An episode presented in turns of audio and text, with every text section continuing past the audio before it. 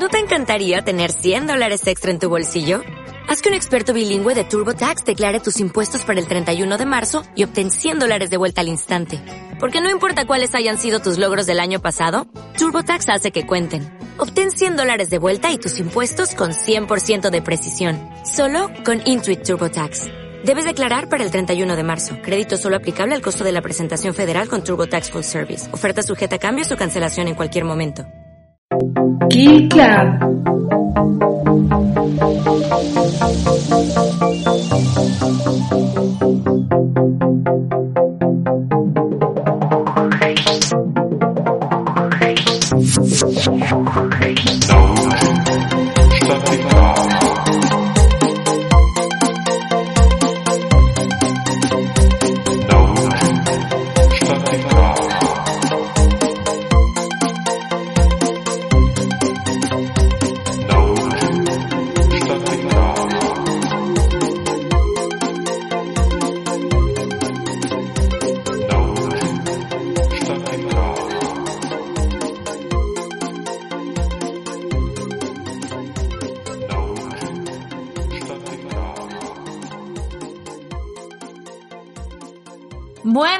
Noches, esto es Kill Club y yo soy Alba Porter.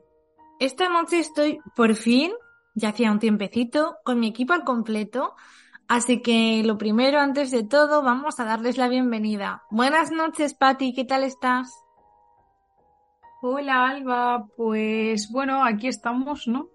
Un placer por fin volver a estar todas juntitas, que ya hacía falta, ya llevábamos un tiempecillo separadas y muy contenta.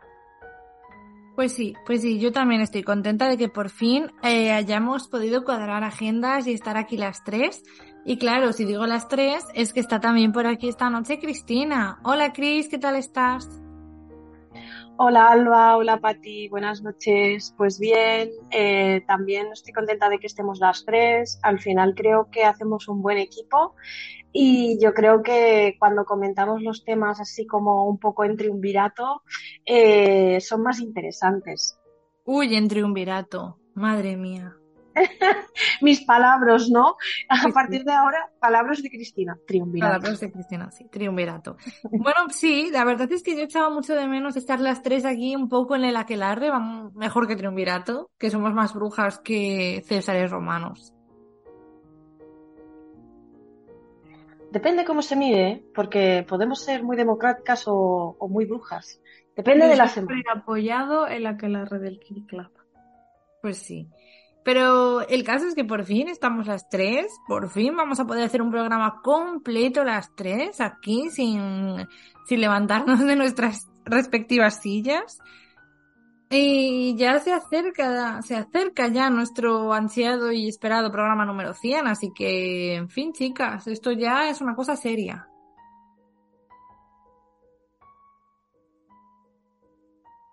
Yo creo que aquí le doy más la voz a Chris para opinar, que es la que ha estado los 100 o bueno, 90 de esos 100, porque a mí me hace ilusión, pero bueno, que no me imagino la que os hace a vosotras.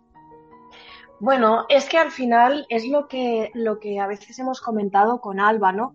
Que esto empezó como un proyecto eh, por parte de Alba, porque yo me uní un poquitito más tarde en la primera temporada, y, y que bueno, que al final era, era como un proyecto de una persona a la que le gustan los podcasts, le gusta el misterio, y, y bueno, fue empezar y ver que, bueno, había una base de, de oyentes, que a la gente le interesaba, que a nosotros además nos gustaba hacerlo, porque no es, o sea, la idea no es hacer un podcast para que la gente te escuche y te escuche mucha gente, sino que también, ¿eh? sino que sobre todo tiene que gustarte, tiene que interesarte, porque al final cada semana te reúnes o cada X semanas te reúnes, haces el programa y yo creo que es lo interesante, ¿no? De todo esto, que podamos que podamos hacer todo como un poco en conjunto, que, que la gente nos escuche y, y yo que sé, que siempre hay temas, ¿no? Sí. Igual eh, si hiciésemos tertulias de otro tipo, pues no se nos ocurrirían, pero es que aquí tenemos temas y temas y temas para 100 capítulos, 200 y 300 más. Pues sí, estoy de acuerdo. Y Chris, eh, le he estado mirando mientras tú hablabas y yo creo que llevas aquí en el Kill Club desde el programa número 6 de la primera temporada. O sea, es que es muchísimo tiempo. Eh, sí, la verdad es que sí, yo no, no pensaba nunca que, que iba a estar eh, tanto tiempo, ¿sabes?, en un podcast. Pero luego, por otro lado, pienso, es una cosa que como me gusta y, me lo paso bien y además os quiero mucho y os tengo muchísimo cariño, hemos hecho un buen equipo, incluso también eh, con las personas que, que, ya no pueden estar por temas de horarios, etcétera. O sea, no, me llevo un enriquecimiento personal tan grande que se me ha pasado muy rápido el tiempo. Sí, han pasado muchas cosas estos años, pero sí que se ha pasado rápido. Y es bonito, ¿no? Porque mm, nuestros, algunos de nuestros oyentes nos han empezado ya a hacer llegar las historias de cómo empezaron a escucharnos y demás. Y les animo a que sigan haciéndolo porque es muy bonito y a lo mejor en el programa número 100 las podemos recopilar un poco, ¿no? Porque es muy bonito.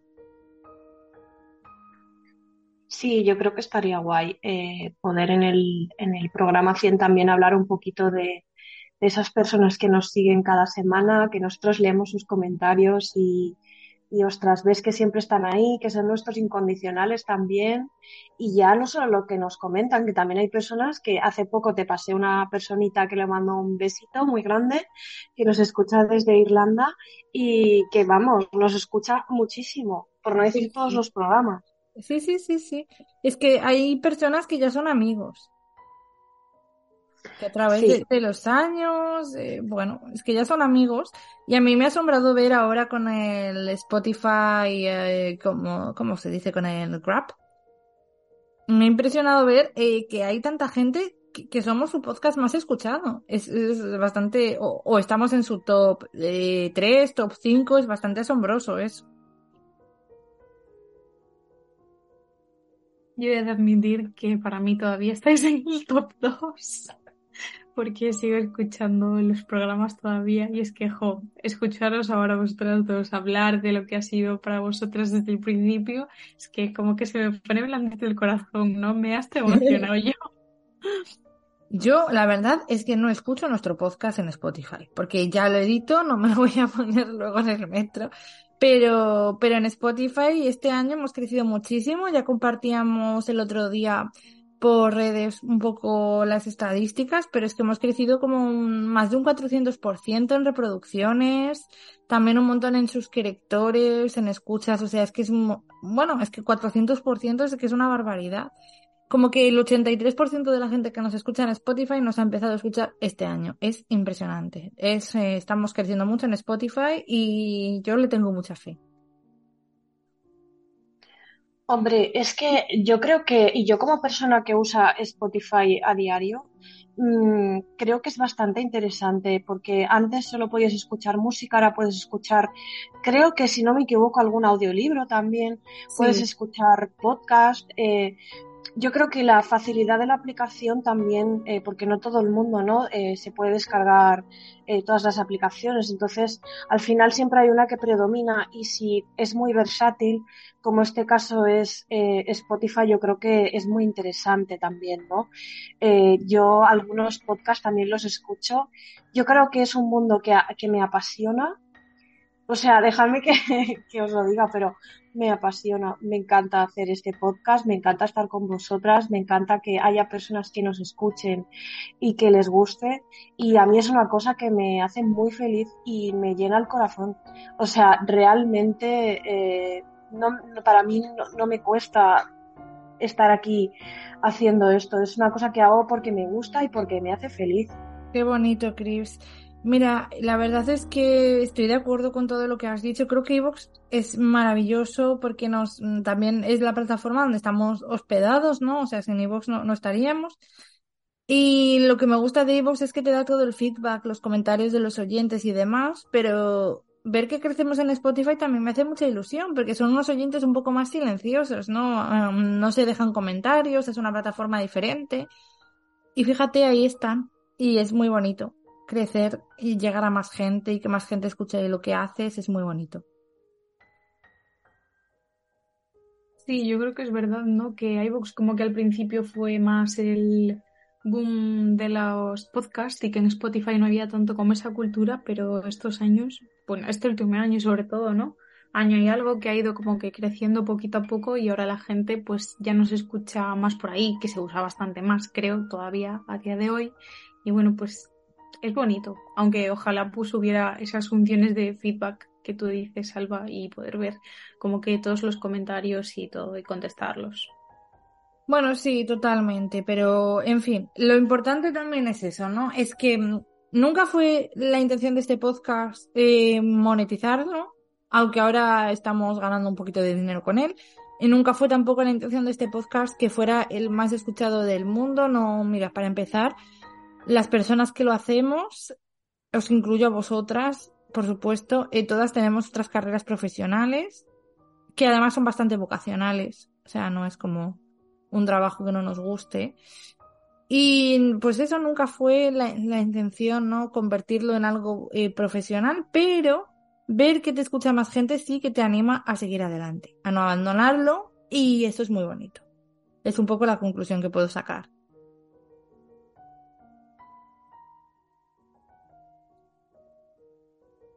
Sí, yo, yo opino igual que tú, Alba. Aún a pesar de no haber estado aquí desde el principio, creo que es eso, lo que nos llevamos al final, no el número de escuchas que se agradecen mucho, pero más bien los vínculos y pues la satisfacción de hacer esto, aunque no sea el epicentro de nuestras vidas. Sí, es eso. Y ahora, chicas, si os parece, podemos pasar al caso que nos va a ocupar esta noche, ¿no? Sí, por favor, que a mí me parece un caso eh, raro, interesante y, bueno, absurdo a la vez. Es, es, no sé, ya lo explicaré luego, pero tengo mis opiniones acerca de. Bueno, pues fíjate, em, para que veáis que os hacemos caso, queridos oyentes, algunos de vosotros nos reclamabais más True Crime y mira, yo encantada de cumplir esa reclamación porque a mí el True Crime me encanta. Y era un poco nuestra intención combinar casos más conocidos con casos más desconocidos, casos internacionales con casos, como decirlo, un poco más patrios, ¿no? Con lo que es la crónica negra de España. Y lo cierto es que yo no sé muy bien dónde meter este caso, porque sí, el protagonista es un español, pero no sucede en España y además es un caso que está siendo muy mediático, pero que a la vez es muy, muy, muy reciente porque sucedió este verano. Así que sin más dilación vamos a pasar a contaros todo lo que se sabe o todo lo que nosotras sabemos del caso de Daniel Sancho. Bueno, creo que, a estas alturas eh, todos los españoles sabrán bien quién es Daniel Sancho, pero como tenemos oyentes hasta en Japón, pues esto estaría de más presentar un poco a esta persona. Daniel Sancho es un joven español que es el hijo de Rodolfo Sancho. Y eh, si tenéis una cierta edad, como me pasa a mí, sabréis bien quién es Rodolfo Sancho, ¿no? A ver, por favor, Rodolfo Sancho, para empezar, tengo que decir que es el amor platónico de mi abuela. Era el hijo de Sancho Gracia. Exacto. Que Sancho Gracia eh, fue un actor Curro Jiménez. Eh, fue un actor muy, muy conocido en España y Rodolfo Sancho eh, yo creo que está a la altura, si no supera a su padre eh, como actor. Me parece un actor de referencia en España. Ha hecho series como El Ministerio del Tiempo, me parece que hizo también La Señora, ha hecho películas, o sea, me parece un actor increíblemente bueno. Y, la verdad que, que me sorprendió mucho cuando me di cuenta de que el caso también indirectamente o directamente está relacionado también con él. Sí. A ver, yo creo que, que sobre todo, bueno, para mí, eh, Rodolfo Sancho es conocido por Al salir de clase. Porque fue un poco la serie que le lanzó a la fama. Y luego es verdad que es un actor que ha seguido trabajando y entonces pues es un rostro bastante conocido dentro de la televisión, el cine español.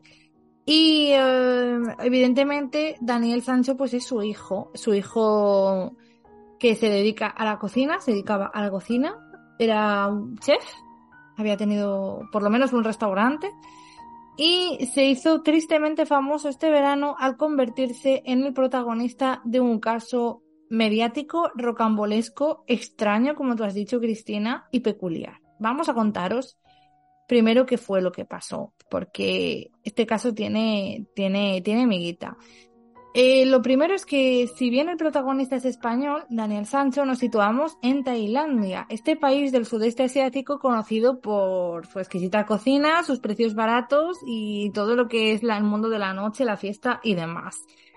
Y además Tailandia también es conocida por otra circunstancia, que es que tiene un sistema jurídico bastante peculiar y bastante duro. No es el primer extranjero occidental, Daniel Sancho, que se ve envuelto en algún caso en Tailandia y que se enfrentará a pena de muerte, pena de cadena perpetua en las terribles cárceles tailandesas, que son bastante duras.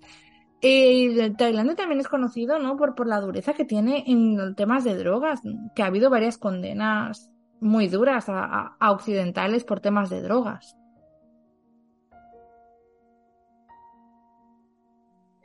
Sí, digamos que Tailandia eh, tiene un código penal o una, una, legislación penal bastante, bastante dura. Tened en cuenta que mm, es un país eh, donde está vigente e instaurada la pena de muerte, ¿vale? Eh, cosa que, por ejemplo, en, casi toda Europa eh, la pena de muerte está abolida, no, no, existe como tal la pena capital. Además, las cárceles, las condiciones de las cárceles tailandesas son de las peores del mundo. Son presos que están hacinados en celdas pequeñas, que a veces no tienen casi espacio para dormir, duermen en el suelo, la comida que se les da, digamos que el trato al preso en Tailandia es nefasto, son tratados como ganado, no como personas. Y independientemente de lo que hayan hecho, porque pensad que en la prisión puede estar personas desde tráfico que hayan hecho tráfico de drogas, hayan robado, hayan matado, o sea, hay diferentes tipos de personas que están en la cárcel. Y en el caso de, de Daniel Sancho, eh, la verdad que no le convenía nada eh, estar en Tailandia cuando cometió los hechos. De hecho, yo creo que si hubiera sido él, mm, hubiese cogido un avión ipso facto para España. Sí, yo y creo hubiese que intentado que no me extraditasen. hablar luego de eso, ¿no? Porque es muy interesante ese tema de qué podría haber hecho mejor para salir un poco indemne Sí. de, de lo que hizo. El caso es que Daniel Sancho no, no sonará de nada hasta este verano. De hecho, hasta el 5 de agosto era prácticamente desconocido, pues lo habíamos visto pues en alguna revista con sus padres, con Rodolfo Sancho y Silvia, y Silvia Bronchalo, pero, pero no era, no era una persona mediática, no se dedicaba al mundo de la tele ni, ni nada por el estilo. Y eh, saltó a la fama porque asesinó al médico colombiano Edwin Arrieta. ¿Por qué lo hizo? ¿Cómo lo hizo? Bueno, es algo que os vamos a contar esta noche. Él actualmente se encuentra en la prisión de Tailandia y es el asesino confeso de Edwin Arrieta. O sea, no, no es esta una de esas ocasiones en las que vamos a, a, a decir lo hizo o no lo hizo. Supuestamente lo hizo, él dice que lo hizo. El caso es que eh, nos tenemos que remontar al 31 de julio del 2023, cuando eh, Edwin Arrieta hizo una reserva para dos personas en un hotel de Koh Phangan. Eh, por si no lo sabéis, Koh significa isla, o sea, estaban situados en la zona del sur de Tailandia, donde están las islas.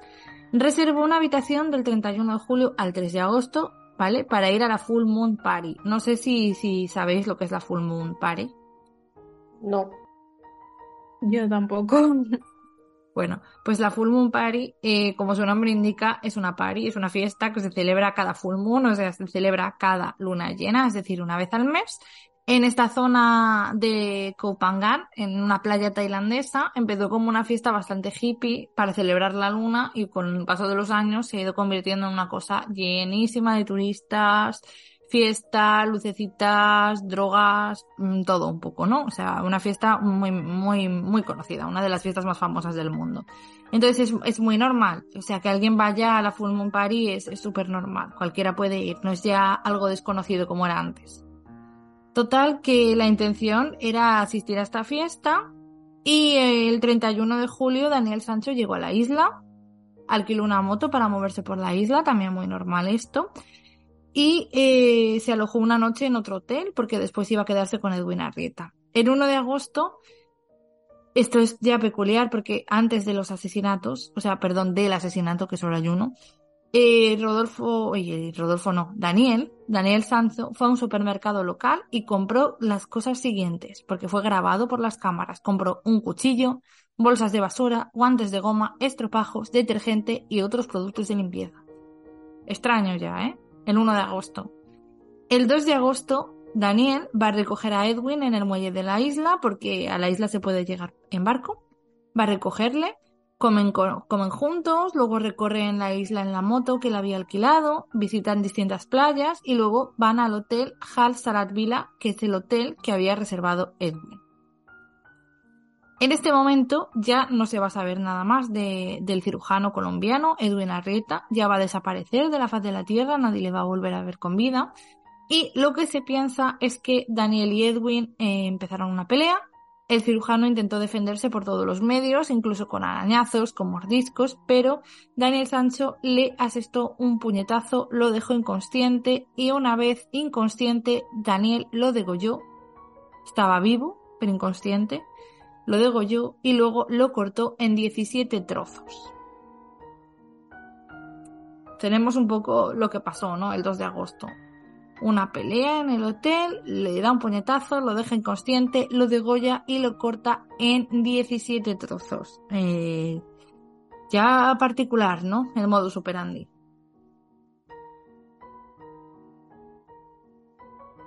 Sí, ya de por sí este caso es como que muy extraño desde el principio porque mm, en qué momento compras todo el día anterior y luego lo vas a recoger, te pasas todo el día con él como si no hubiera nada, o sea, ¿qué clase de pelea pudo haber ahí?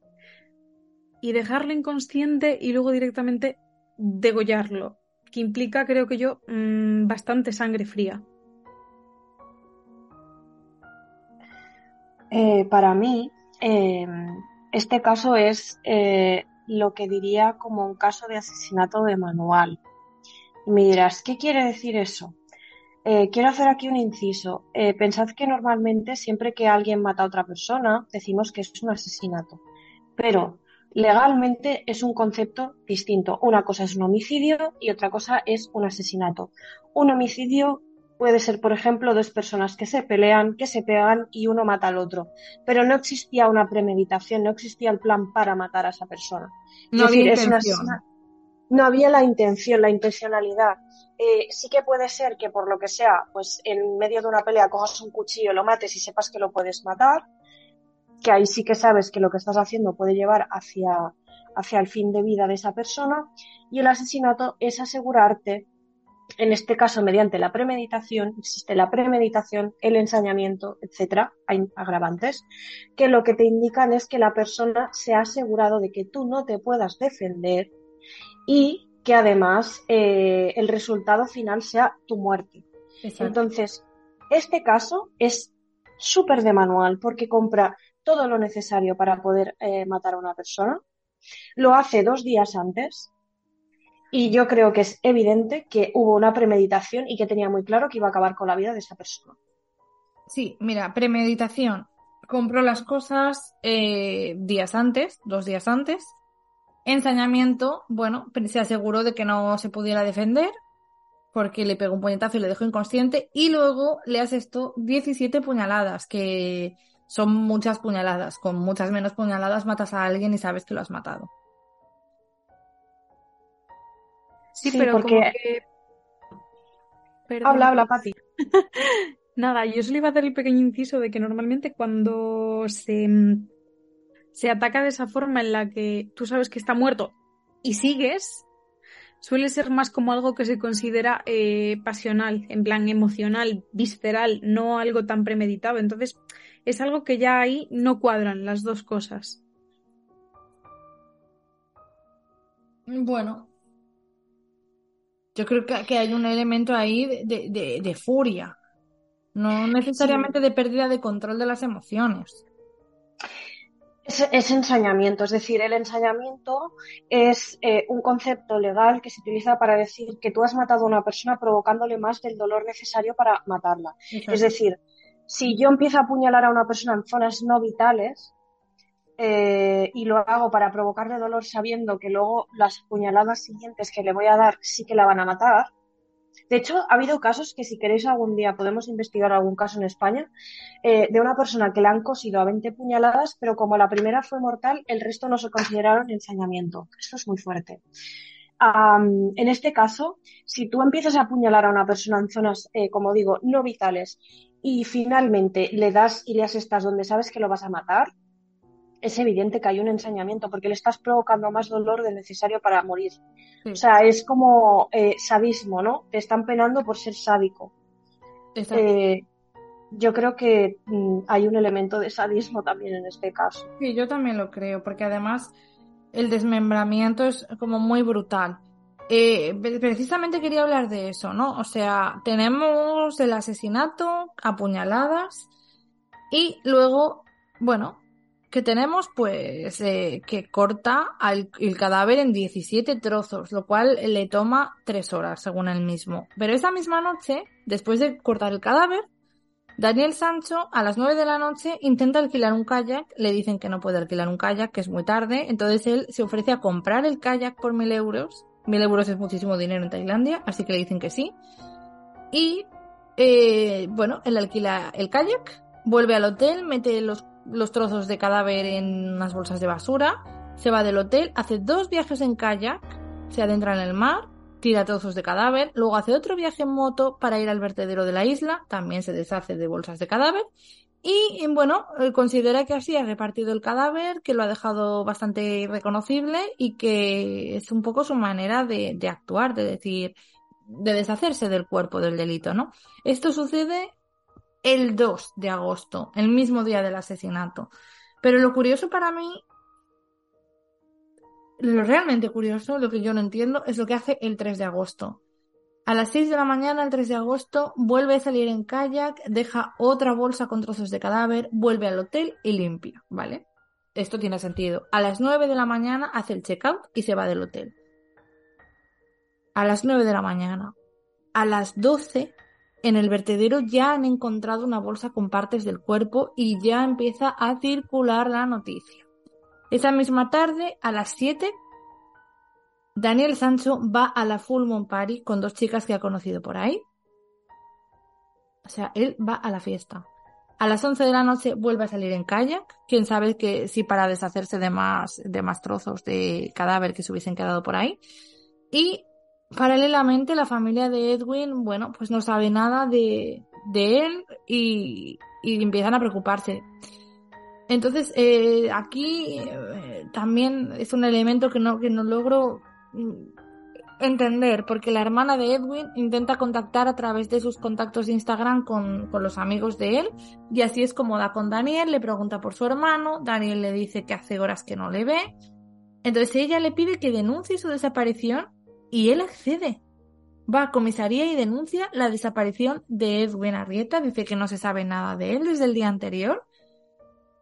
Y entonces cuando él llega ahí a comisaría, la policía ve que él tiene cortes, que tiene arañazos, que está en un estado que no es muy normal. Esto junto con el hecho de haber encontrado eh, ya una de las bolsas con trozos de cadáver en el vertedero hace que se comience a investigar rápidamente la desaparición de Edwin. Y yo aquí me pregunto, ¿por qué Daniel Sancho directamente no se marchó? ¿Por qué no se deshizo del cadáver o lo dejó ahí y se marchó? Porque yo lo que hubiera hecho es dejar el cuerpo ahí, no hacer el check-out ni nada, irme, cogerme un avión y pirarme de Tailandia lo más rápido posible, que en Tailandia hay pena de muerte. Es que no, no tiene ningún sentido. Yo esta es una de las cosas que menos me gusta de hacer casos que estén tan como que frescos, ¿no? Porque yo, mm, yo no lo he visto en las noticias, ¿vale? Yo no consumo noticias en la tele, pero he leído en diversos periódicos y artículos y la cronología que yo leí no es la misma que tú estás explicando, Alba. Pues esta Claro. es como, como la más reciente. Sí, sí, por eso. Entonces a mí esto son cosas que me ponen muy nerviosa, porque si el caso ya es enrevesado de por sí, como que lo riza más el rizo, porque yo en algún lugar, o sea, leí que la chica con la que estuvo le pidió él que, porque la hermana de Edwin precisamente había contactado con él, que pasaran por la comisaría antes de ir a la fiesta y que la chica le dijo vale y que él entró en la comisaría y ya fue ahí cuando confesó que él había sido el que había asesinado a Edwin y que entonces salió un policía a decirle a la chica eh, vete, este señor se queda aquí y luego que salió a hablar la chica y que dijo que lo había conocido, se habían caído bien, que no había habido nada extraño entre ellos, que solo le vio un corte en la mano, que le dijo que se lo había hecho con un coco, no sé qué, y ella se lo curó. Y que fue todo lo que había. Entonces, claro. Pero a ver, Yo- eh, yo no creo sé. que lo importante no, no es eh, meternos en posibles vaivenes de versiones, sino el hecho de que él compró el 1 de agosto el material para poder luego deshacerse del cadáver. O sea que hubo ahí premeditación y que él, eh, No, sí, después de matar a Edwin Arrieta y desmembrarlo y repartir los trozos de su cuerpo por, por toda la isla, él no se marchó de la isla ni de Tailandia y, y se quedó ahí y de alguna manera mm, no fue muy hábil, dejó que le atraparan y acabó co- confesando, ¿no? No, Cristina, no sé qué piensas tú. Sí, o sea, es decir, ah, yo considero que teniendo en cuenta que para mí fue un asesinato premeditado, ah, no fue muy inteligente. Yo creo que, a ver, no quiero faltar al respeto a nadie, ni, ni tan siquiera a, a este señor, que, bueno, no sé hasta qué punto merece respeto por haberle quitado mm, la vida a una persona, pero yo considero que fue bastante eh, necio o bastante mm, dejado por no decir algo más. Eh, yo considero que cuando tú tienes la premeditación de cometer un acto como este, te tienes que proteger muy bien también para saber eh, si tienes que, para empezar, yo saldría del país, porque es lo que como hemos comentado antes, es un país con unas penas muy duras, unas cárceles muy duras. Y mm, yo es que huiría, o sea, teniendo en cuenta que ibas a hacer esto y que se te podía pillar tal, eh, no entiendo cómo no pensó que lo podía pillar. Segundo, o sea, tercero, no entiendo cómo fue a denunciar la desaparición. Supongo que como una tapadera, pensó que era una tapadera, pero es que la policía, como siempre se suele decir, no es tonta. Y aparte, el hecho de, intentar aparentar eh, normalidad. Es- es que lo hizo tan mal. O sea, si lo pillaron tan rápido, es que lo hizo fatal, fatal. Y yo considero que, que fue, o sea, que fue totalmente chapucero. O sea, fue un chapucero porque para empezar, el tirar las bolsas al mar, mm, depende de cómo estén cerradas las bolsas, flotan. Mm, e- es que no, es que no, lo, hizo muy mal. Lo hizo muy mal y yo considero que eh, aquí existe un, un pensamiento suyo eh, o un, un sentimiento de superioridad al resto que podría denotar también un tipo de personalidad que podemos comentar después, pero que él pensaba que no lo iban a pillar. Y es evidente que muy listo no fue. Sí, estoy de acuerdo contigo. Y bueno, la verdad es que a mí lo que me sorprendió cuando seguí este caso un poco al día es lo rápido que, que, que sucedió todo una vez que, que se determinó que Edwin había desaparecido y demás. Porque se van encontrando las bolsas con restos del cuerpo, Daniel Sancho se convierte en el principal sospechoso, se le detiene porque además se encuentra el ticket en una de las bolsas con fecha del 1 de agosto donde está todo lo que él compró y cuando ven las imágenes de las cámaras ven eh, que es él el que va a hacer la compra, ¿no? Y bueno, pues él ya es detenido el 4 de agosto, el 5 de agosto se hacen las pruebas de ADN y se ve que el cadáver es el de Edwin Arrieta. Eh, y nada, al interrogarle ese mismo día, pues al parecer él había confe- él confiesa, ¿no? Él confiesa y lo que alega es un poco perturbador porque él dice que Edwin Arrieta le tenía como rehén, que él se sentía coaccionado porque habían mantenido una relación íntima y él no quería que se hiciera público y bueno, pues que él dice que, que le mató para defenderse básicamente, pero no os preocupéis que él ha ido cambiando su versión y él ha ido diciendo distintas cosas a lo largo del tiempo, pero a partir del 5 de agosto ya se sabe que fue él el que mató y ya eh, va a ponerse en marcha la, la, ¿cómo decirlo? La máquina judicial, ya va a ponerse todo en marcha. Es que a mí eso sigue siendo lo que más me choca de la historia. Tienes la sangre fría para planificar todo el asesinato de antemano, para descuartizar, repartir todo y confiesas así de fácil.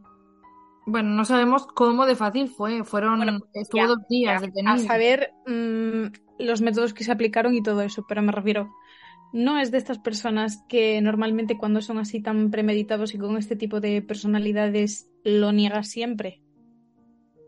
Parece que les resultó como que muy rápido, muy fácil eh, confesar y que le daba igual confesarlo. Yo creo que era una persona extremadamente narcisista, creo que es una persona extremadamente narcisista, de ahí eh, ese sentimiento de superioridad. De hecho, eh, salieron tweets de esta persona de hace unos años bastante polémicos, porque me parece que era bastante racista y bastante, bueno, ya lo podéis ver en, en algunas noticias. Y yo creo que es este complejo narcisista que él tenía y pensaba que no, que estaba por encima de las leyes, que estaban por encima de las personas. Eh, probablemente confesó porque las técnicas de, de la policía mmm, seguramente lo dejaron contra las cuerdas.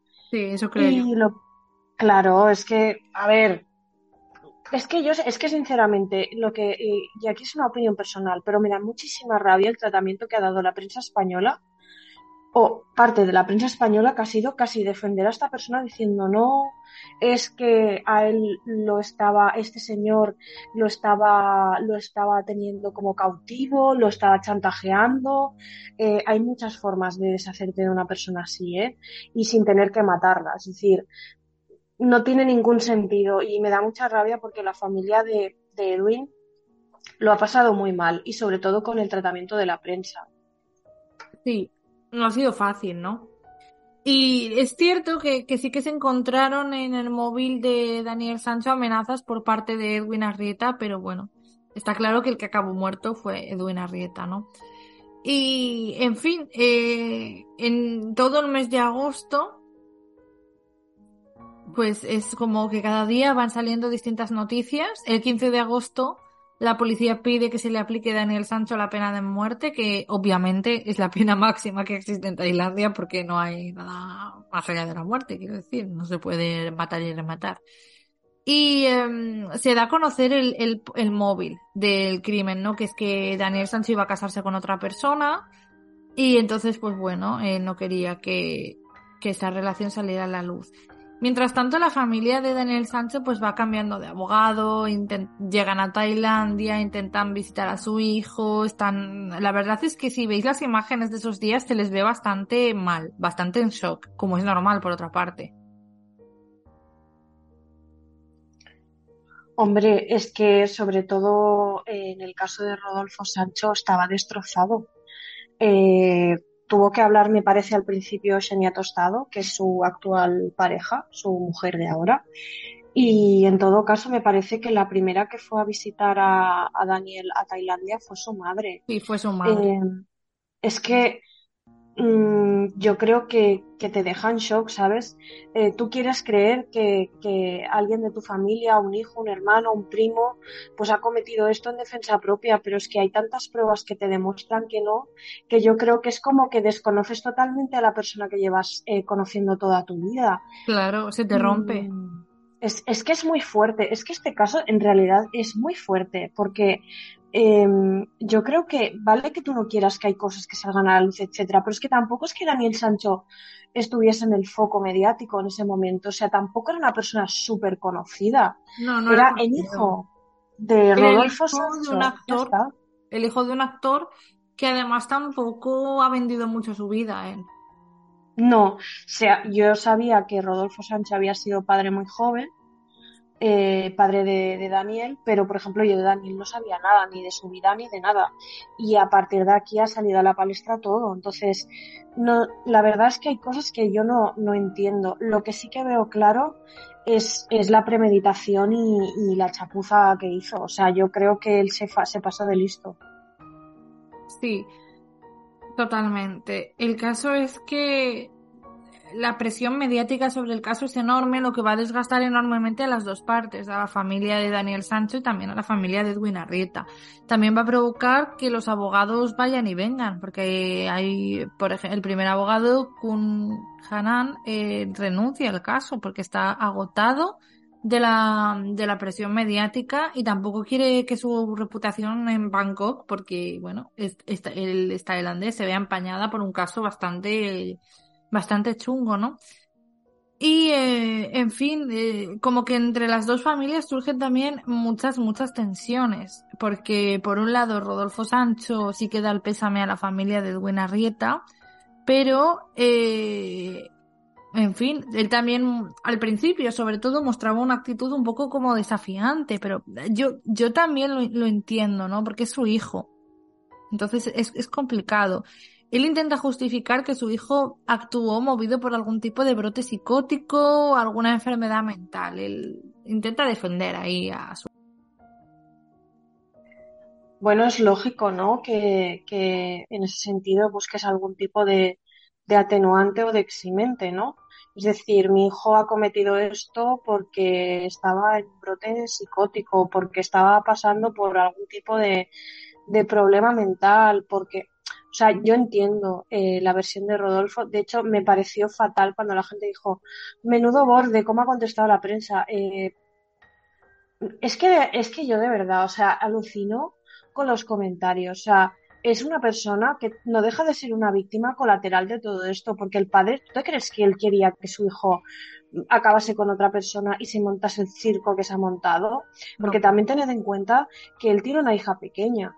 O sea, él, él, él tiene una hija con, con Xenia que es pequeña y tampoco quieren que afecte a su hija. Entonces, yo entiendo que este hombre dijera a la prensa en plan, o sea, no me toques los cojones, no me hagáis preguntas. Es que yo directamente hubiera dicho, es que no voy a responder preguntas, lo siento mucho.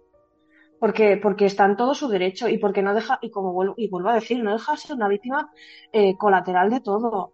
Mm, es muy complicado entender que una persona que tú conoces de toda, de toda la vida y de toda su vida en ese caso haya hecho algo así. Es que es, que es incomprensible. Pues sí. Pues sí. Y bueno, yo, ahora que, que sabemos un poco todo lo que pasó, también sabemos que, que, bueno, que Daniel Sancho se le rechazó la extradición, o sea, va a permanecer de momento en Tailandia. Y lo que está en juego ahora mismo es evitar la pena de muerte. Y bueno, esto, la verdad es que creo que es uno de los temas más interesantes de- del caso, porque el caso, pues, es un asesinato que está bastante claro ahora mismo. Conocemos el modus operandi, la línea temporal, sabemos un poco el móvil, pero también lo, lo, sorprendente es dónde sucedió la reacción que tuvo Daniel Sancho en vez de huir del país, porque creo que todos sabemos que no te pueden pillar haciendo un delito en Tailandia. Creo que es algo que tenemos bastante claro, ¿no? Y, y- no sé qué, opináis vosotras del, de- de- del sistema jurídico tailandés, porque es bastante controvertido esto. Bueno, yo lo que opino del sistema jurídico tailandés y de cualquier sistema jurídico que aplique la pena capital es que para mí no es proporcional, en el sentido de que si yo condeno a una persona por matar a otra, eh, ¿cómo puede el Estado creerse en la superioridad moral y ética de matar a otra? O sea, para mí no está justificada la pena de muerte. Para mí está justificada la cadena perpetua, para mí está justificada eh, la prisión permanente revisable, como lo quieras llamar, ¿vale? Dependiendo del país donde tú estés. Pero yo considero que la pena capital vulnera los derechos, los derechos humanos. O sea, para mí es, no es equiparable, es decir, ¿quién soy yo para decidir que tú como has matado a una persona yo puedo matarte? Y segundo, eh, pensad que también eh, puede haber casos donde, donde ejecutes a una persona y puede que esa persona no lo haya hecho, ¿no? Solo que haya un inocente que haya muerto por pena capital que no haya sido culpable, para mí ya es, eh, ya, ya, ya no vale la pena, ¿no? El sistema, y mira que muchas veces hablamos del ojo por ojo, de casos que son muy dolorosos, de, pero si lo piensas en frío, para mí no es proporcional. Luego, mmm, la forma que tiene la gente al final en las cárceles tampoco. Me parece vulneración de derechos fundamentales. De hecho, si os acordáis, la mujer de Francuesta estuvo en la cárcel, me parece que fue siete años en una cárcel de Tailandia, eh, porque la habían acusado de, de, tener, me parece que era cocaína. Sí, era cocaína. Sí, y lo pasó muy, muy, muy mal no pudo ver a sus hijos, estuvo en una cárcel de mujeres eh, donde no tenían apenas condiciones de higiene. Eh, pensad que allí existen enfermedades como el tifus, que están erradicadas en, en países eh, más desarrollados. Y, y, bueno, son cosas que a mí me, me sorprenden que sigan pasando en, en pleno siglo XXI, la verdad. Estoy de acuerdo contigo. Para mí, sencillamente, la pena de muerte no es algo que corresponda a países desarrollados del primer mundo y los países que dicen que son países bien, países democráticos que tienen pena de muerte, a lo mejor no son democráticos. Porque no, no. Yo es que, perdón que esté interviniendo tampoco, pero es que a mí este caso me, me, me pone muy nerviosa, ¿vale? Eh, sin ánimo de querer ofender a nadie, ¿vale? Porque al final es un caso muy reciente y aún por encima trata de personas españolas. Tenemos audiencia española y nunca se sabe a quién puede llegar esto, ¿vale? Pero yo voy a hablar desde mi opinión y pidiendo disculpas por anticipado. Es un caso que me dan ganas de vomitar. Me parece de un ser asqueroso, nefasto, frío y horrendo. ¿Comulgo con la pena de muerte? No, no comulgo con la pena de muerte, pero porque también creo, honestamente, que para alguien con esta crueldad, alguien así de desgraciado, la pena de muerte no es nada, porque a lo mejor hasta es lo que quiere, morirse y ya está. Creo que hay medidas mucho más punitivas que se lo harían pasar peor. Para esto soy muy nazi, vale, lo siento mucho, pero que se lo harían pasar peor y creo que es lo que merece, honestamente. No creo que merezca morir rápido. Yo quizá lo metería en una celda de aislamiento y lo condenaría a sufrir lo máximo que pueda. E igual que el padre, yo, el padre, me parece que tiene razón Cristina en todo él no tiene nada que ver. No me parece bien que se ataque a la familia para nada. Es algo que me enfurece muchísimo. Pero es otra cosa en la que soy muy nazi. Yo en el momento en que alguien de mi familia hace esto, esa persona para mí ya no es quien era antes. Yo lo siento mucho. Si tengo un hijo el día de mañana y mi hijo resulta en asesino, llámenme nazi, llámenme lo que quieran, pero ya no es mi hijo nunca más. Bueno, es una postura que puedo entender, la verdad. Es, tu opinión, ¿no? Y, entiendo lo que dices.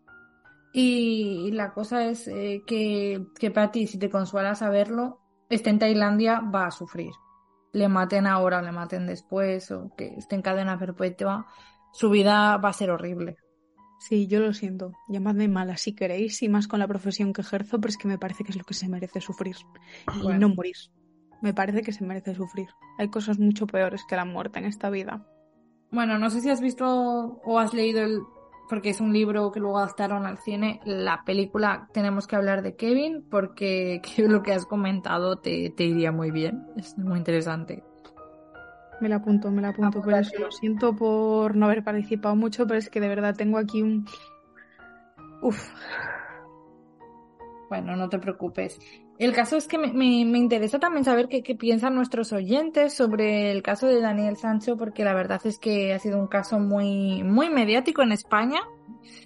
Así que vamos a recordar cómo, cómo se pueden poner nuestros oyentes en contacto con nosotras y luego vamos a ver qué opinan sobre este tema.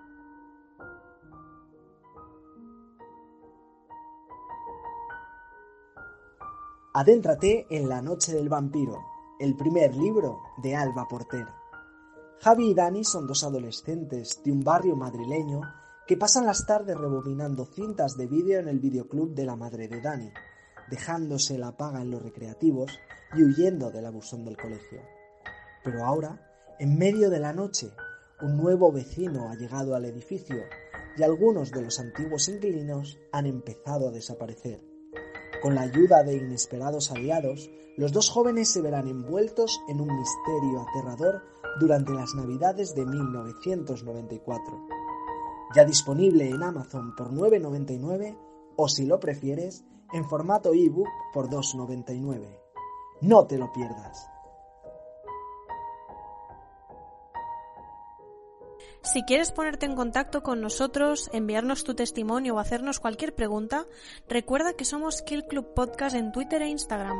Si quieres formar parte de nuestra comunidad de Facebook, que cuenta ya con más de 600 miembros, puedes unirte a nuestro grupo Kill Club Podcast. Y si quieres enviarnos un email, recuerda que la dirección es killclubpodcast.gmail.com Y como ya sabéis, podéis escucharnos en Spotify y en iVoox, donde además leemos y contestamos todos vuestros comentarios.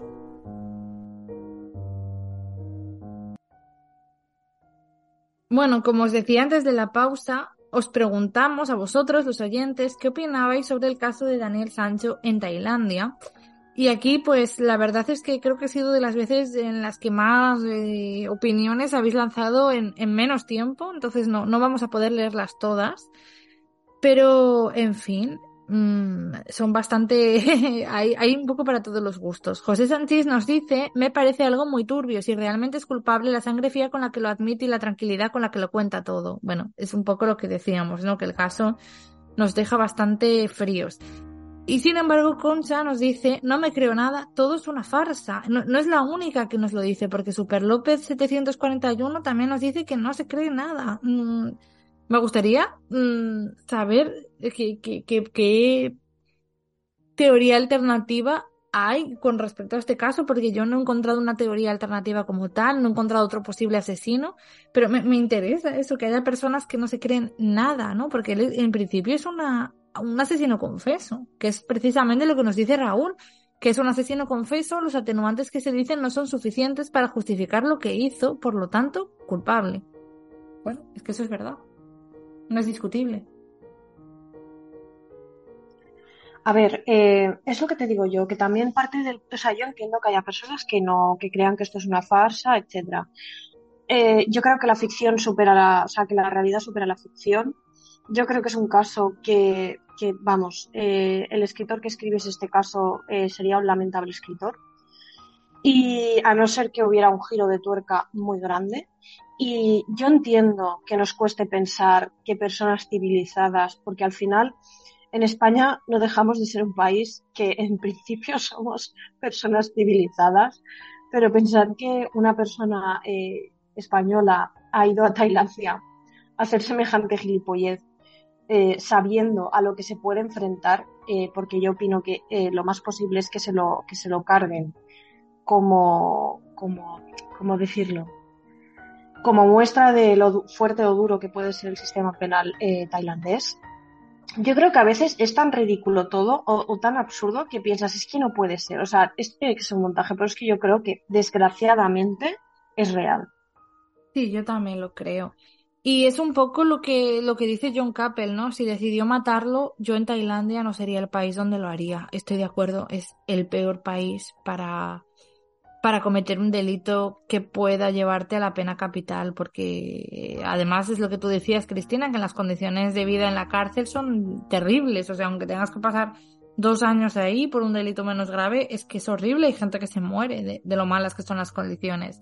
Por eso, los comentarios como el de Esmeralda Patiño, pues yo no puedo estar de acuerdo con esto, ¿no? Porque ella nos dice, circo mediático, el sujeto asesinó y descuartizó a una persona, merece pena de muerte, que es la pena máxima en el país donde ocurrieron los hechos. Bueno, yo no comulgo con la pena de muerte.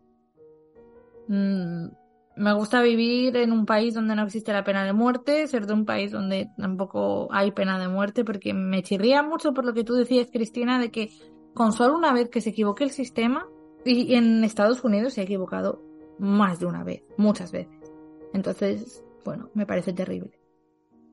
Bueno, es lo que digo, ¿no? Al final, uh, pensad que eh, el quitarle la vida a una persona es violar toda la barrera de la ética y de la moral, ¿vale? Es decir, es un acto contrario a las leyes de los hombres, si queremos hablarlo así un poco como más en, en abstracto. Entonces, yo creo que no existe justificación posible para que otra persona, basándose en el hecho de, ah, es que ha matado a una persona de una manera horrible, yo sí que tengo derecho a matar a esta persona, porque al final estás haciendo el mismo acto eh, de diferente manera. Entonces, yo lo que creo es que lo que se puede hacer con estas personas es apartarlas de la sociedad, pero cometer el mismo acto que han cometido, ¿en qué te diferencia?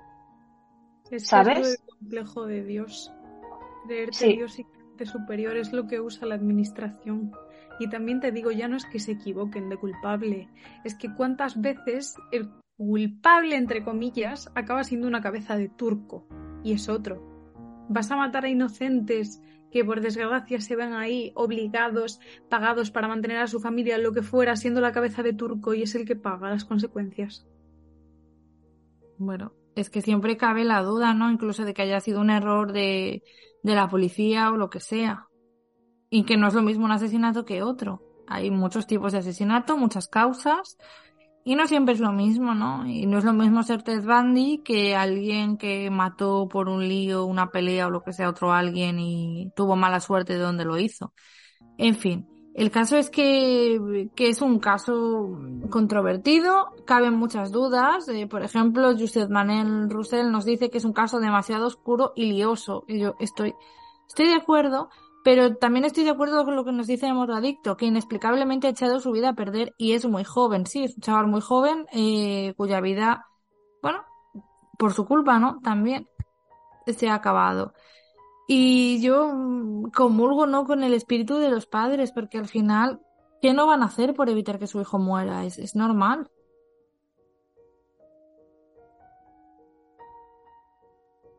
Claro, porque es que es lo que decimos, o sea, al final tú quieres creer que, que tu hijo que, que, que, no, que no ha hecho esto voluntariamente o que se ha visto eh, arrojado a, yo que sé, a tomar una decisión demasiado drástica, quieres justificar un comportamiento que a todas luces es injustificable. También yo creo que sería objeto de un análisis posterior el posible perfil psicopático ¿eh? de, de Daniel se ha hablado mucho de, de que es una persona que, que es muy fría y, y, que podía haber sido muy calculador. Eh, pensad que las personas que son psicópatas saben eh, imitar las emociones y no las sienten, no se sienten culpables.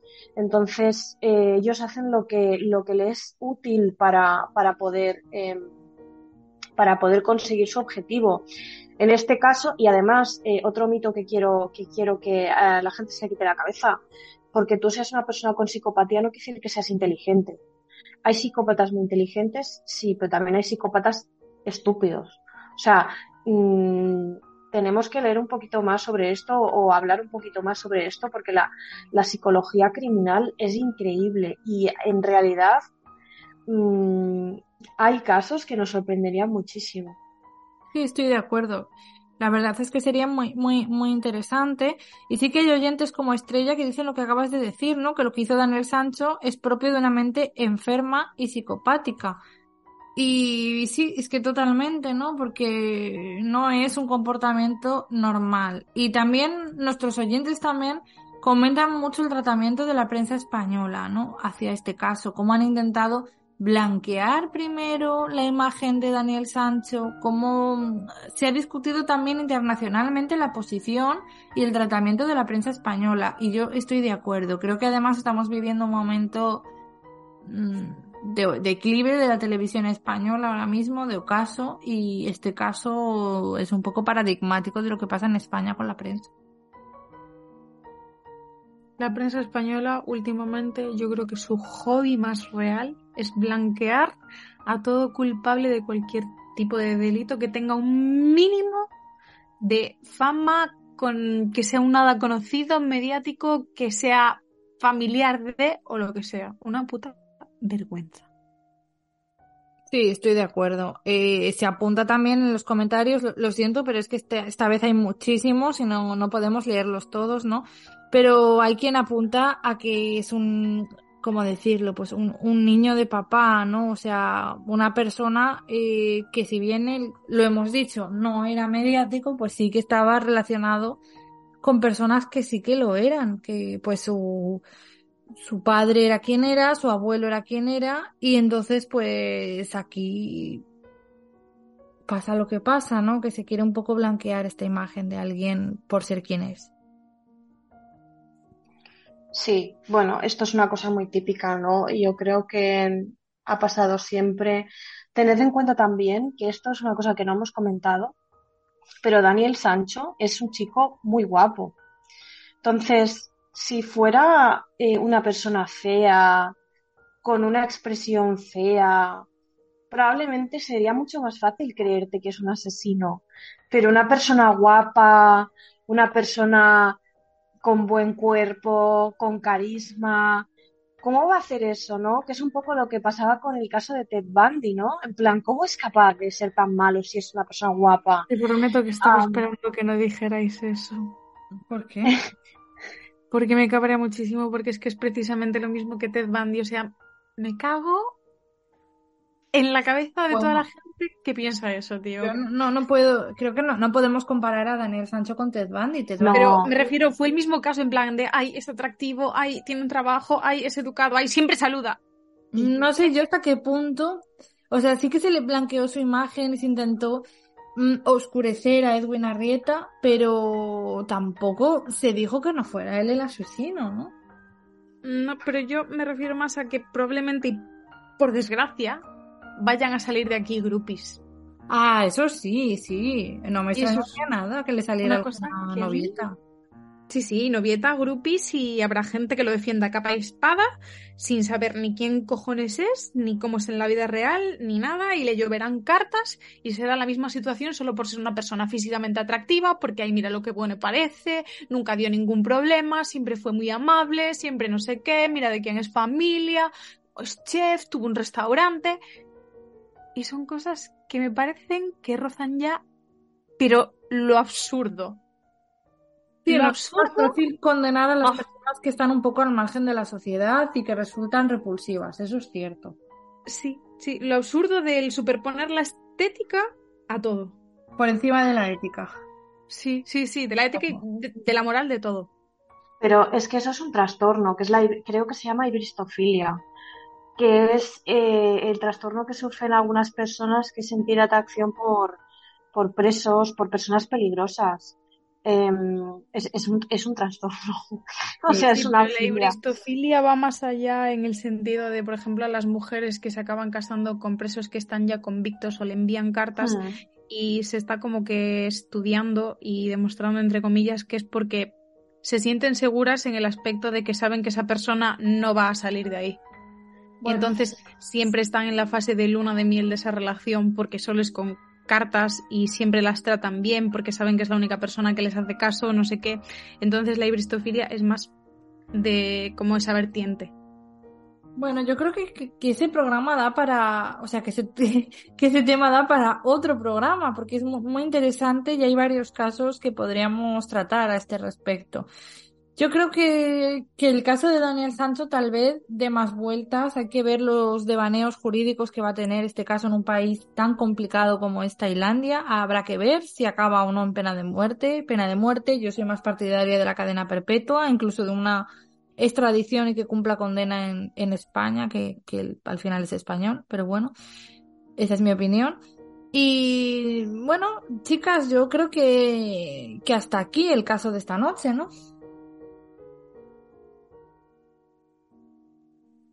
Sí, yo creo que mm, probablemente cuando sepamos, porque la verdad que la justicia tailandesa está yendo muy rápida, creo que si ya hay un veredicto final o si ya, que ya sabemos lo que se ha pedido, ya sabemos eh, qué es lo que se pretende por parte de, de las autoridades tailandesas, pero cuando haya como un veredicto final inapelable, creo que deberíamos hacer un nuevo programa comentando un poquito, ¿no? Yo me intentaré estudiar un poco el sistema legal eh, tailandés, porque yo creo que es interesante también poder comentarlo y ver finalmente cuál es la condena de Daniel Sancho, porque si realmente es la pena de muerte, ostras, eh, será mm, un caso bastante peculiar y bastante singular. Sí, estoy de acuerdo contigo, Cristina. ¿Qué os parece, chicas, si terminamos con una nota un poco más po- positiva y, y vemos la recomendación literaria que nos ha preparado Patti esta semana? Vamos allá. Bueno, Patti, ¿qué, qué nos recomiendas esta semana? Em, pues esta semana creo que ya hemos trastocado el orden, lo lamento profundamente si a alguien le importa, pero ya se ha acabado la organización en este podcast. Eh, os traigo Reina Roja, de Juan Gómez Jurado. ¿Algo que decir así de intro, Alba, que sé que te gusta? Bueno, que Juan Gómez Jurado la verdad es que es un escritor que yo creo que ya está más que asentado. Es verdad que le costó un poco arrancar, pero es un compañero podcaster. A mí, Todopoderosos, me gusta, él me cae bien y yo no tengo más que buenas palabras hacia él, su trabajo y su actitud en la vida. Me cae bien. Un beso, Juan. Si llegas a escucharnos, un besete. Sí, a mí también me gusta Todopoderosos y aquí hay dragones y me parece que es buena gente. No sé por qué te tiene esa carita de bonachón, ¿no? Bueno, pues vamos a la faena que nos incumbe hoy. Reina Roja. Reina Roja es el primero de una trilogía, ¿vale? Que trata sobre nuestra protagonista, Antonia Scott. Antonia Scott es una persona que, bueno, te la presentan ya desde el principio como alguien de muy altas capacidades, pero parece que tiene como signos de algo, no sé si diría trastorno del espectro autista en general, que le cuesta como que relacionarse, tal, que trabajaba con una Em, ¿cómo se dice? Instrucción, no, em, administración, entre comillas, especial. Fue entrenada por ellas. Ella no es detective ni nada de eso, pero resuelve casos, amparada por ellos. Lleva X tiempo sin estar activa por un motivo personal a raíz de las últimas veces que colaboró con ellos. Entonces, para intentar que les ayude a descubrir, a revelar quién ha sido el asesino del el hijo de un poderoso e influyente protagonista, deciden enviar a John, que es un policía que está suspendido de empleo y sueldo por un caso de, bueno, corrupción. Entonces deciden decirle, básicamente, mira, no vas a trabajar, así que, querido, vete aquí, si convences a esta mujer de que vuelva a participar con nosotros, te vas con ella y te puedo quitar toda esta mierda que tú tienes detrás en tu historial, te la tiro por el váter. ¿Qué te parece la faena? Y él dice, ay, pues de puta madre, solo le voy a decir, ala, vámonos. Pero no es así, obviamente. Le cuesta convencerla, pero al final accede, ¿no? Le puede más la moralidad que otras cosas. Y pues vamos descubriendo poquito a poco más cosas de John y más cosas de Antonia. Yo la verdad es... que todavía no lo he leído, ¿eh? claro, es que no quiero decir mucho más porque no, quiero meterme tampoco en spoilers ahí en plan tal. Pero bueno, mm, Antonia es eso. Mm, aparte, me gusta mucho como la contraposición que hacen ambos, ¿no? Porque Antonio es como una mujer eh, pequeñita, eso que está en su mundo, que es como así más hermética, más cerrada, que parece del espectro autista, que tiene capacidades súper altas, que de hecho la describe como la mujer más inteligente del planeta. Y luego John es como eh, el típico buenazo, grande, anchote, como cachito de pan, pero de estos enormes, que bueno, pues eso tuvo sus cositas en su antiguo, antiguo empleo como inspector. Entonces, pues la contraposición que hace ellos dos, la pareja que hacen como compañeros a lo largo de, bueno, de este libro y de los que comentaremos más adelante. Y pues me gusta mucho la dinámica que tienen.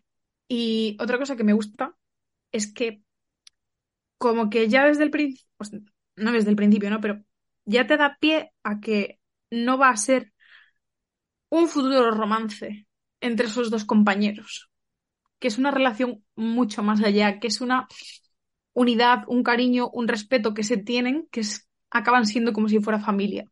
Eso está bien, por no repetir los mismos esquemas que en muchísimas de estas sagas policíacas donde siempre se acaban liando los dos y claro, claro. Por eso digo, me ha gustado muchísimo además eso, que es que tú ves que la relación esa es que incluso la disfrutas más que si fuera un romance. Tú dices, es que yo no quiero que haya aquí romance, porque es muchísimo mejor, eh, transciende mucho más y es, vamos, eh, escrita de fábula.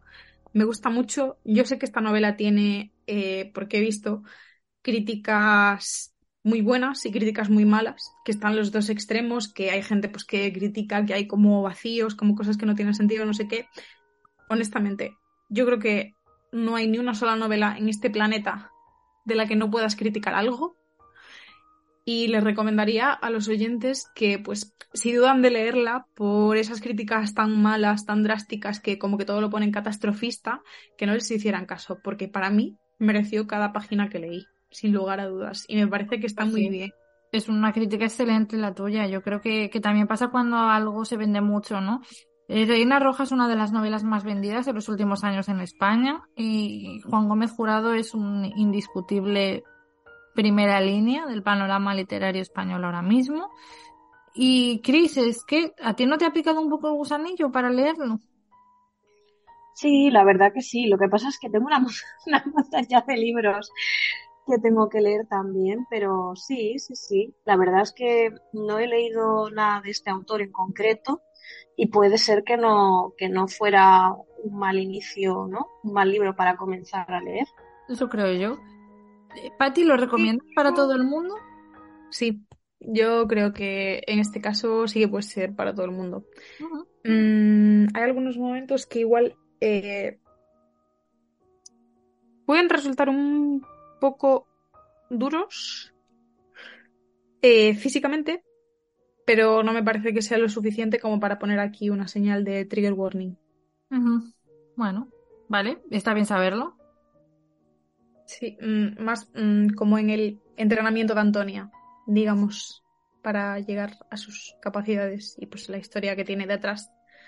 Pero no, no creo que sea lo suficientemente como para que llegue a afectar a alguien. Si alguien lo lee y le afecta, lo siento muchísimo, pero bueno, yo creo que no, honestamente. Pero Bueno, otra cosa que quería yo comentar es que la serie aparecerá en Amazon Prime este año que viene, en el Sí. 2024, protagonizada por Vicky Lengo, que es una actriz estupenda, la verdad. Yo tengo muchas ganas. Sí, por eso también quería traerlo ahora, para que os dé tiempecillo, ya sabéis, para leerla. Si queréis, pues antes de la serie, que yo supongo que es mejor. Yo tengo expectativas en esta serie, ¿vale? Espero que no me decepcionen. Y yo empecé por este libro, Chris, y te lo recomiendo que empieces por él. Está bien. O sea, supongo que todos los demás también, pero yo empecé por este y no me arrepiento, la verdad. Bueno, y tienes continuación, que siempre está bien. Yo creo que está bien que lleguemos con los deberes hechos. Yo tiene muy buena pinta, me lo apunto. Tal vez sea la recomendación que no haya leído la que le tengo más ganas ahora mismo. Sí, yo te la, te la, además a ti, Alba, yo creo que te va a gustar mucho. Ya por otros libros así que tenemos comentado que tal, yo creo que este va a ser mucho tu rollo. Y bueno, también creo que a lo mejor es un libro que muchos de nuestros killers han leído, así que si lo habéis leído, pues comentadnos y contadnos qué os pareció a vosotros. Y si sois del tipo yo, que no queréis leer las cosas cuando es el boom y las leéis luego a posteriori, pues es vuestro momento, amigos. Pues sí, nunca es tarde si la dicha es buena. Desde luego que no. Y la dicha aquí, en mi opinión, es buena. Bueno, Patti, te esperamos para tratar más adelante el resto de la saga, porque yo creo que se lo merece. Hombre, por supuesto, ya vamos recopilando aquí futuros programas para sagas de Carmen Mola, de nuestro querido Juan Gómez Jurado y de Grady Hendrix. Seguiremos con otros libros también. Eso creo yo que es estupendo. Dejarnos un poco de tiempecito a Cristina y a mí para que nos los leamos y yo creo que estará muy bien. Hombre, Totalmente. yo quiero ahí más colaboración. Y también nuestros killers, por favor, que se sientan súper libres de recomendarnos novelas. Que a veces sí que veo en plan de, ay, pues esta la leí, pues esta se me va para la lista, no sé qué. Recomendaciones siempre vienen bien. Aparte de que, o sea, he leído muchas, sí, ¿vale? Pero en algún momento se me van a acabar, ¿vale? Así que soy muy indecisa para empezar uno nuevo. Está guay que me los recomendéis porque si ya veo que yo le había echado el ojo, pues como que para darle para adelante y si no le había echado el ojo, pues suma a la lista. Pues sí, estoy de acuerdo contigo, Patti. Pues muchísimas gracias por tu recomendación de hoy, sin duda muy interesante, como siempre. Así que nada, Patti, muchas gracias por estar aquí en este programa, aunque te haya resultado un poco difícil el caso. Nada, muchas gracias a ti, Alba. Muchas gracias a Chris. Una vez más pido perdón si he ofendido a alguien en este programa. Pero bueno, mm, creo que se me ha notado bastante el enfadado. He necesitado una pequeña pausa para hacer esto en condiciones, incluso. Pero bueno, espero que la semana que viene nos portemos un poco mejor y no seamos tan duras. Nuestros killers lo perdonan todo, así son de maravillosos. Y muchas gracias también a ti, Chris, por estar aquí conmigo una vez más.